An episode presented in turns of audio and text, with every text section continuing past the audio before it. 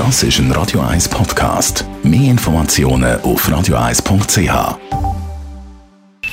Die Morgenkolumne auf Radio 1 präsentiert vom Grand Casino Baden. Grand Casino Baden.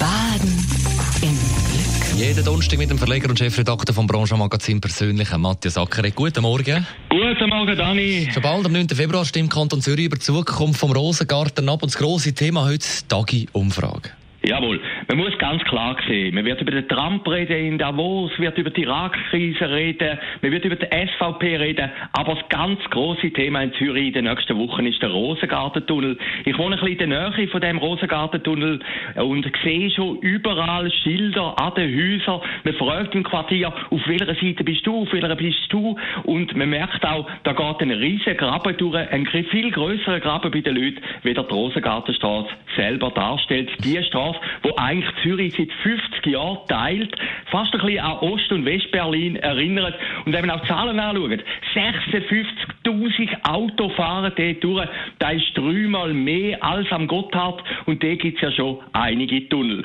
Heute ist die Tageumfrage rausgekommen, 49% sind dafür, 26 oder 27% dagegen, aber das ganz große Gros der Leute weiß immer noch nicht, was sie abstimmen wollen. und das ist schlussendlich entscheidend. Wenn wir politisch anschauen, auch durch Parteien geht den Graben durch. Der Josef Estermann ist im Tele Zürich auftreten, der Altstadtpräsident, er ist ganz vehement dagegen, Sie sein Nachfolger, der Elmar Ledergerber, ist dafür. Also auch die Linken sind nicht geschlossen bei dieser Frage.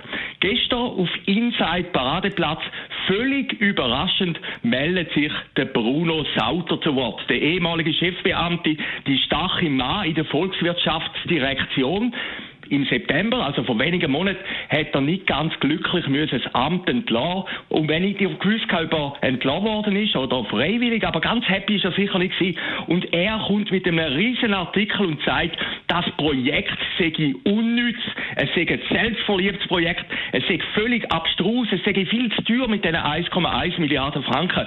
Und es ist ganz klar, der Artikel geht gegen seine ehemalige Chefin, die Regierungsrätin Carmen Walker-Späh. Sie, wo ja das Projekt zu ihrer Sache gemacht hat.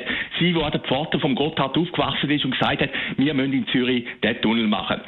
Ist das okay, ob es der Bruno Sauter jetzt geschrieben hat oder nicht? Ich glaube, man darf das nicht machen, aber wenn man Meinungsfreiheit hat, er ist ja trotzdem sehr, sehr lang im Sold von der Regierung gestanden und es ist irgendwo durch schon ein kleines Schmeckchen, fast ein bisschen illoyal, wenn er jetzt seiner Chefin so in den Rücken fällt, dann ist es ja ganz klar, es ist nicht eine politische Absicht. Er schlägt den Sack und meint den Esel. Aber es zeigt doch, die Emotionen gehen sehr, sehr hoch. Rosengarten für Zürich in den nächsten Wochen ein grosses Thema. Und ich habe ein bisschen geschaut bei den Zitaten.